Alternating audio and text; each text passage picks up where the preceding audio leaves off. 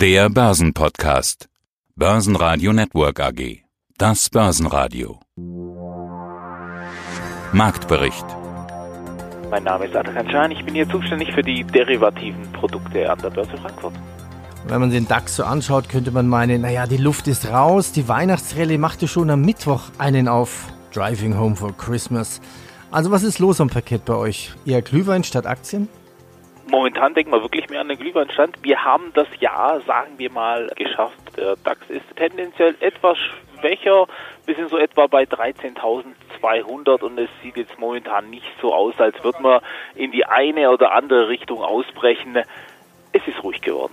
Das Jahr ist ja noch nicht zu Ende, aber irgendwie schon durch an der Börse. Ich meine, die großen Jungs, ich habe das Gefühl, die sind bestimmt schon alle im Urlaub. Die zweite Geige ist da. Ab wann wurden denn die Gewinne mitgenommen in dieser Woche? Woche hat das schon angefangen. Äh, wie gesagt, wir sind etwas schwächer. Es passiert auch wirklich nichts mehr. Wir sind am Ende vom Jahr angelangt und wie soll ich sagen, die Bücher sind zu, alles ist erstmal im Trockenen, wir sind nicht brutal schwach, wir sind auch immer noch auf einem sehr hohen Niveau. Wenn man sich das ganze Jahr betrachtet, sind wir eigentlich durchweg nur gestiegen. Es gibt auch zufriedene Gesichter hier und wir schauen jetzt schon aufs neue Jahr. Ja, was erwartest du vom neuen Jahr? Prognosen sind ja immer sehr schwierig, aber wenn ich die letzten Jahre anschaue, dann müssen wir, und ich sage mit Absicht müssen, müssen wir mit weiteren steigenden Märkten rechnen. Wieso sagst du müssen? Es ist einfach so, es ist einfach zu viel Liquidität da. Es gibt natürlich immer die Crash-Propheten, die immer sagen, das ist eigentlich zu hoch, das geht nicht mehr. Vielleicht haben Sie auch recht. Das Problem ist, Sie können recht bekommen in einem Jahr oder in 18 Jahren. Das wissen wir noch nicht. Momentan sind alle Grundkonstanten daraufhin ausgerichtet, dass das Geld in den Anleihemarkt und in den Aktienmarkt gepumpt wird, weil es wirklich keine großen anderen Alternativen gibt. Und für das nächste Jahr sieht es eigentlich genauso weiterhin aus. Doch mehr Börse als Glühwein? Der DAX erreichte wieder 13.300 Punkte, genauer gesagt 13.318, also 100 Punkte mehr als am Vortag oder 0,8 Prozent. Aus dem Börsenradiostudio A heute Peter Heinrich. Vielen Dank für die vielen Weihnachtsgrüße und Wünsche, die hier bei uns in der Redaktion eingegangen sind. Der ein oder andere fährt ja gerade nach Hause, also so eine Art Driving Home for Christmas. Hier die Börse dazu. Heute mit dem Team Sebastian Leben. Alle Interviews finden Sie natürlich auch in der Langform unter börsenradio.de. Heute im Programm. Die Trends vom Parkett mit Atta Shahin. Ausblick für 2020 mit Helge Rechberger. Es wird wohl ganz freundlich weiterlaufen. Volterbox 2019 mit Verlust wegen Auftragsverschiebung. Mit Höchstständen ins neue Jahr. Herr Grüner, wie wird 2020? Agrios, hier geht es um Cannabisanbau. Dr. Aufschneider, CEO der MS Industries, wir sehen langfristig gute Aussichten in unserer Nische. Und müsste Pantherflix bald in Panther Holding umbenannt werden? CEO sagt, die Zeiten sind golden. Mein Name ist Stefan Westemeyer. Ich bin Investor Relations Manager bei der Voltabox AG.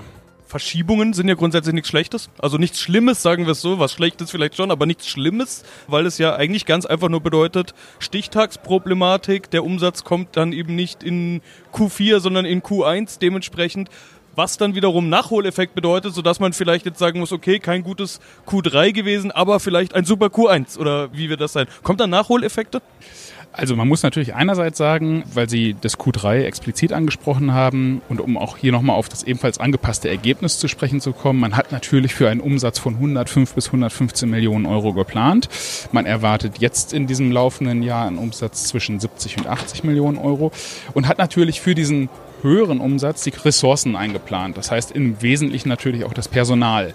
Und bis man das runtergebremst hat, bis man das auf den angepassten Umsatz angepasst hat, vergeht natürlich eine gewisse Zeit. Und diesen, genau diesen Effekt sieht man eben, dass die Fixkosten natürlich dann entsprechend auch zu hoch sind in diesem Jahr. Da hat man sehr radikal, einen sehr radikalen Ansatz äh, gefahren, hat im Gesamtkonzern deutlich Stellen reduziert, im Wesentlichen solche, die noch in der Probezeit waren. Da lässt es sich natürlich relativ einfach bewerkstelligen in den USA, wo natürlich auch das Pro oder sagen wir mal die Herausforderung, äh, das Ganze kosteneffizient zu betreiben, nicht so hoch ist und man hat natürlich auch auf Leiharbeiter verzichtet. Das waren die Gegenmaßnahmen, um das EBIT zu stabilisieren und so hat man auch erreicht, dass man im kommenden Jahr die Fixkosten um 30 Prozent reduzieren konnte. Und wenn man jetzt eben auf den Umsatz schaut, dann ist es so, dass man durchaus im kommenden Jahr einen sehr guten Verlauf äh, nehmen wird, weil man eben auch hohe Bestände hat, die man für die Produktion nutzen kann. Man benötigt kaum zusätzliche Liquidität für die Produktion und wird hier aber jetzt man kann nicht diese, oder anders gesagt, man, diese einfache Rechnung, dass man das ursprünglich für das kommende Jahr erwartete Umsatzwachstum nimmt und dann die verschobenen Umsätze nimmt, die sieht das Management als nicht angemessen an, weil man jetzt eben die Ressourcen entsprechend angepasst hat. Man hat die ausgelegt für ein nachhaltiges Umsatzwachstum, für ein solides Umsatzwachstum und wird das eben im kommenden Jahr anstreben mit einem Umsatz von 85 bis 100 Millionen Euro. Das heißt, man ist durchaus durch diese Entwicklung im laufenden Jahr gewarnt, möchte lieber, wie soll man sagen, positiv überraschen, als gegebenenfalls nachher sagen zu müssen, okay, wir waren zu optimistisch. Und insofern geht man mit einer neuen Erwartungshaltung an das kommende Jahr. Das Management spricht hier von einer konservativ-realistischen Erwartung. Mein Name ist Thomas Grüner, ich bin Gründer und Vice Chairman von Grüner Fischer Investments. Die Luft ist raus jetzt vor Weihnachten. Die Weihnachtsrallye machte schon einen auf Driving Home for Christmas. Die Anleger bevorzugen eher Glühwein statt Aktien. Lassen Sie uns ein Fazit ziehen. Rekorde an den US-Börsen. Die US-Rallye scheint einfach immer weiterzugehen. Auch für den DAX war es ein gutes Jahr. Was hat denn der DAX year to date bisher eingebracht? Ja, im DAX ist es eigentlich ganz erstaunlich. Wir sind ja Statistikfans bei Grüner Fischer Investments und sammeln eigentlich uns immer die, die ganzen einzelnen Jahre und schauen uns dann die Daten ein bisschen anders an, als das die meisten tun. Und gerade die letzten beiden Jahre im DAX sind sehr verblüffend, denn wir hatten ja letztes Jahr ein sehr schwaches Jahr mit minus 18 Prozent. Und wenn man sich dazu eigentlich seit den DAX gibt, seit 1988, die ganzen Jahre anschaut, dann ist immer dann, wenn der DAX ein negatives Jahr gemacht hat, war er im Schnitt minus 19,51 Prozent. Also das ist eigentlich doch deutlich mehr als die meisten da intuitiv sagen würden, wenn man sie einfach so fragt. Und in 2018 hat der DAX minus 18 verloren, während der Schnitt minus 19 war, ja, seit 1988. Also schon verblüffend genau. Und wenn man sich dieses Jahr jetzt anschaut, wir liegen jetzt aktuell, das Jahr ist noch nicht ganz zu Ende, bei knapp über 25 Prozent im Plus. Und wenn man sich anschaut, was ein normales positives Jahr im DAX ist, ja, dann sind das 22,74 Prozent, ja, seit 1988. Das heißt, wir liegen eigentlich 2018 ist es ein völlig normales negatives Jahr gewesen und 2019 jetzt, obwohl das viele nicht so sehen, ist eigentlich ein ganz typisches äh, positives Jahr. Ja? Also das heißt, man hat ja oft den Schnitt von plus 10 Prozent im Kopf und geht dann davon aus, dass das quasi immer diese 10 Prozent Schnitt sind. In Wirklichkeit ist es aber so, dass, dass eigentlich diese, diese Jahre, die, die, durch, die im Durchschnitt landen, sind sehr selten. Ja, wir haben fast immer entweder viel schlechter als der Schnitt oder viel besser als der Schnitt. Und dieses Jahr hat mal wieder ein ganz typisches positives Jahr das also ungefähr im Schnitt positiv ist. Ja gut, das macht ja auch der, der Durchschnitt. Im Sommer waren ja auch viele gefühlt äh, fast schon depressiv, was da so passiert war. Was waren denn Ihre Gewinneraktien, die positive Überraschungen in Ihrem Depot hinterlassen haben? Was mit Sicherheit dieses Jahr richtig war, dass wir im Tech-Bereich sehr übergewichtet waren, dass wir auch unsere Megacap-Strategie, also Aktien mit einer ganz hohen Marktgewichtung, äh, die am Ende von einem Bullenmarkt ja aus unserer Sicht typischerweise steigen. Das sind jetzt Luxusaktien wie jetzt eine LVMH, oder gerade im Tech-Bereich eine ASML, eine Apple, eine Microsoft, die sehr, sehr gut gelaufen sind. Trotz Weihnachten gibt es Nachrichten, der Konsumgüterhersteller Henkel hat einen neuen Finanzvorstand. Marco Swoboda startet zum 1. Januar seinen Posten. 2,3 Milliarden Abschreibungen von Shell wegen schlechten gesamtwirtschaftlichen Aussichten und die Aktie des Essenslieferanten Deliver Hero schmeckt.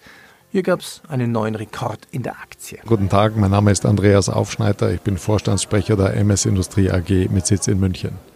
MS Industrie ich betone es extra, der Name ist Programm. Äh, sie sind eine Industrieholding.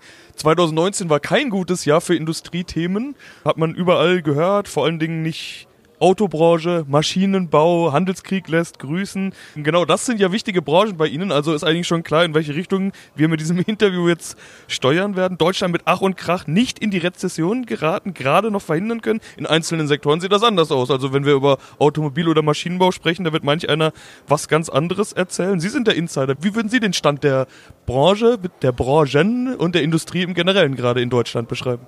Ja, wir sind ja grundsätzlich in beiden Branchen präsent. Einerseits die Nutzfahrzeugindustrie, andererseits auch über den Weg unserer Spezialmaschinen für die Pkw-Industrie. In der Tat, 2019 war ein äh, schwieriges Jahr, ist doch recht gut gestartet bis circa April diesen Jahres. Und seit April verspüren wir im Nutzfahrzeugsektor äh, schrittweise Rückgänge, Rücknahme der Volumina. Wir liegen im Moment etwa bei minus 20 Prozent im Vergleich zum Jahr davor, also im Vergleich zu 2018 und stellen uns auch für das kommende Jahr auf ein Niveau in der Größenordnung ein. Man muss aber dazu sagen, dass jetzt nach äh, sechs, sieben Jahren sehr guter Truck-Periode auch mal natürliche Abkühlungsphasen kommen. Darauf sind wir grundsätzlich vorbereitet. Äh, wir hatten im April diesen Jahres unsere amerikanischen Fertigungsaktivitäten für den Ventiltrieb des Daimler Weltmotors veräußert an unseren Mitbewerber was sich als sehr gutes Timing rückblickend betrachtet äh, herausgestellt hat. Wir sind jetzt risikotechnisch deutlich besser aufgestellt mit weniger Großkundenabhängigkeiten und sind dabei, unsere beiden deutschen Standorte im Bereich Powertrain so auszurichten, dass wir wieder nach einer gewissen konjunkturellen Delle in den nächsten Jahren wieder sehr stark organisch wachsen können. So viel zum Bereich Nutzfahrzeuge. Bereich Pkw-Industrie muss man tatsächlich vergegenwärtigen, dass die Branche verunsichert ist äh, durch sämtliche Dieseldiskussionen, Elektroumstellungen. Äh, wir beobachten, dass die OEMs Modelle verschieben. Wir beobachten, dass bestimmte Facelifts schlichtweg gecancelt werden und nicht mehr zum Tragen kommen. Das Anfragevolumen hat deutlich abgenommen. Dennoch können wir uns im Ultraschallgeschäft sehr gut behaupten und werden die Betriebsleistung des Vorjahres erreichen, sogar leicht übertreffen können. Mein Name ist Nikolas Palzo, ich bin Vorstandsvorsitzender der Pantherflix AG, habe selber ja, mittlerweile 27 Jahre Berufserfahrung, komme aus den klassischen Medien, habe lange Zeit bei ProSieben Sat1 gearbeitet in unterschiedlichen Funktionen, unter anderem als Geschäftsführer von ProSieben und auch von Sat1 und habe da auch viele Berufsjahre auch als Produzent gearbeitet. Das heißt, ich kenne beide Seiten des Mediengeschäfts eigentlich sehr gut und insofern war Pantherflix für mich eine sehr interessante Firma, weil sie aus meiner Sicht sehr zukunftsweisend und auch sehr innovativ an die Themen und auch an die Herausforderungen, die unsere Branche jetzt so mit sich bringt in dieser dynamischen Zeit herangeht. Und deswegen habe ich mich 2017 entschieden, in den Vorstand einzutreten und bin seit Februar diesen Jahres 2019 äh, allein im Vorstand verantwortlich für die Pantherflix AG. Also genau am richtigen Ort. Sie kennen den Laden, von Technik, Produktion, Kosten natürlich alles. Müsste man Pantherflix nicht langsam umbenennen in Panther Holding? Das ist eine interessante Frage. Also die Entscheidung, die Firma der Holding Pantherflix zu nennen, ist gefallen auf der Hauptversammlung, ich glaube es war 2017. Damals hatte man ganz klar die Vision, dass man die Zukunft unserer Unternehmensgruppe in der Plattform Pantherflix sieht. Und ich sage mal so, an dieser Vision hat sich jetzt auch nicht maßgeblich etwas geändert, aber wir sind auch noch viel mehr als die Pantherflix-Plattform. Wir sind ja heutzutage ein Unternehmen, was aus der klassischen Filmproduktion kommt, Film- und Serienproduktion für dritte Partner wie Warner Brothers, Amazon, Netflix. Ähm, wir haben dann das Technologiegeschäft gegründet 2015 und die Plattform entwickelt. Wir haben aber auch weitere Geschäftsfelder, wie zum Beispiel unsere Creative Cosmos 15. Das ist eine Kreativagentur, an der auch der Joko Winterscheid, den Sie vielleicht kennen, beteiligt ist. Wir haben aber, aber gehen wir es doch wirklich durch. Ich ja. habe mal eine Liste dabei. Also was ist Pantherflix eigentlich? Gehen wir noch von links nach rechts durch.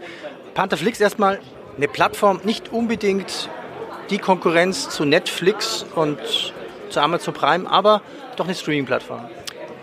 Pantherflix als Plattform ist eine Video-on-Demand-Streaming-Plattform, die bisher nur ein Geschäftsmodell kannte, nämlich transaktionales Video-on-Demand. Das heißt, Sie können einen Film für 3,99, 4,99 ausleihen für 48 Stunden. Wir haben festgestellt, im Laufe der Entwicklung der Plattform, dass es aber viel mehr Monetarisierungsmöglichkeiten gibt. Guten Tag, Helge Rechberger von Raiffeisen Research der Raiffeisenbank International in Wien. Das Börsenjahr endet positiv ja, klingt fast untertrieben für manche Indizes.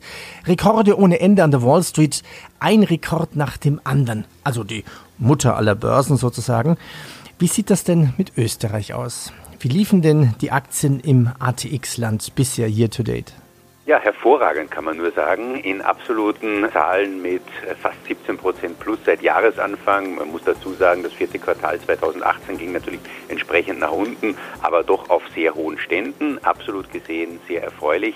Relativ gesehen, wenn Sie jetzt von diesen ständigen Rekordständen an den US-Börsen sprechen, relativ gesehen ist der ATX wieder ein Stück zurückgeblieben, nicht nur gegenüber den amerikanischen Indizes, sondern sehr wohl auch gegenüber Eurostox und DAX. Man darf aber nicht unzufrieden sein. Es gibt verschiedene Unternehmen, die sich hervorragend entwickelt haben, etwa aus dem Versorgerbereich. Und dann gibt es natürlich die stärker im Index gewichteten Finanztitel, die noch immer ein Stück zurückbleiben. Das ist aber auch kein Unikum in Österreich, das gibt es in anderen Ländern auch. Dort sind Finanztitel vielleicht insgesamt aber etwas weniger stark in den Indizes gewichtet. Ja, machen wir weiter mit Europa, Eurostox und DAX. Wie sieht hier die Entwicklung aus? Ja, ganz hervorragend. Also sowohl in absoluten Zahlen wie auch in relativen Zahlen. Eurostox und DAX haben in der Größenordnung um 25 Prozent jetzt kurz vor Weihnachten plus in diesem Jahr hingelegt.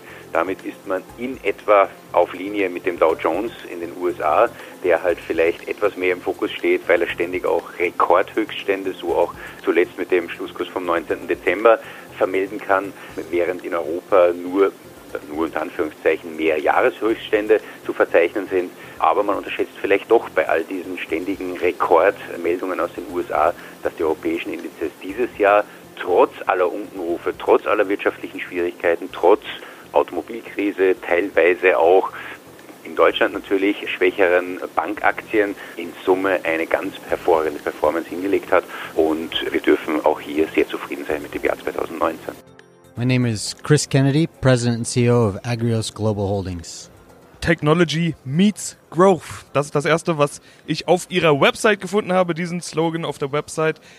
Data Analytics Driven Agriculture Technology and Service Company. Ja, das ist spannend. Sie bringen Technologie und Datenanalyse mit Agrarprodukten zusammen. Sie sind also eine Technologiefirma oder eher eine Agrarfirma. Do you see yourself as a tech company or an agricultural company? We see ourselves as a combination of a data and technology company. We're focused on in creating optimal growing environments, collecting the data to understand the impact of those optimal growing conditions and understand how plants grow throughout the cultivation cycle. Und um was geht's? Es geht um den Indoor-Anbau von Cannabis, ein großes Trendthema, bei dem viele aber auch noch misstrauisch sind. Wie groß ist dieser Trend und das Potenzial bei dem Thema aus Ihrer Sicht? Well, in North America, we've seen the legalization occur from in Canada. We're still at early stages in the US, but the momentum for legalization is happening very quickly. There's already 33 states that have legalized it, either recreationally or medically, and we believe that that will continue, uh, that momentum will continue. So, from a legalization effort in 2018, already in the US, it was about $11 billion industry, and it's expected to be about a $75 billion market cap by 2030. Und das bedeutet, der Markt ist auch hart umkämpft. Wie umkämpft ist es denn? It's very competitive, but our approach from the very beginning has been focusing on operational efficiencies. So we believe that through technology is our advantage. In our facility, we grow using a method known as aeroponics, which is the same grow methodology that NASA uses. That allows us to be 70% more nutrient efficient use 90% less water and be about 80% less labor. Also sie machen das Ganze viel effizienter, wie Sie gerade betont haben. Dasselbe Produkt, das auch die NASA benutzt, haben Sie gerade gesagt. Äh, sehr interessant. Same product as NASA is using. NASA? What is possible with that? Do they use it in space or where is it, where is it used? That's actually exactly why they've done a lot of research with aeroponics is because they've proven that there's an increased nutrient uptake in zero gravity. Sprechen wir erstmal noch über die Märkte. Es ist ja doch limitiert im Endeffekt. Es gibt einige Länder und Staaten, es sind immer mehr, aber es ist nun mal nicht überall legal. Was genau sind also Ihre Märkte? Well, right now we're, we have a cultivation facility that's in Washington State in the U.S. That's our only facility, but we are in the process of looking at expansion into the Missouri market as well. Ja, um was geht's? Es geht um ökologische Landwirtschaft, ein großes Thema unserer Zeit, ressourcenschonend, vieles mehr. Wie gut sind Sie da? Recently, we were invited by Bayer crop science division to their innovation in agriculture showcase in Sacramento, California. And one of the reasons is because we're recognized for the platform that we're actually building to grow and actually address sustainable farming. So, with environmentals that are changing, because our facility is 100% controlled, we are able to mitigate some of those challenges through our growing method.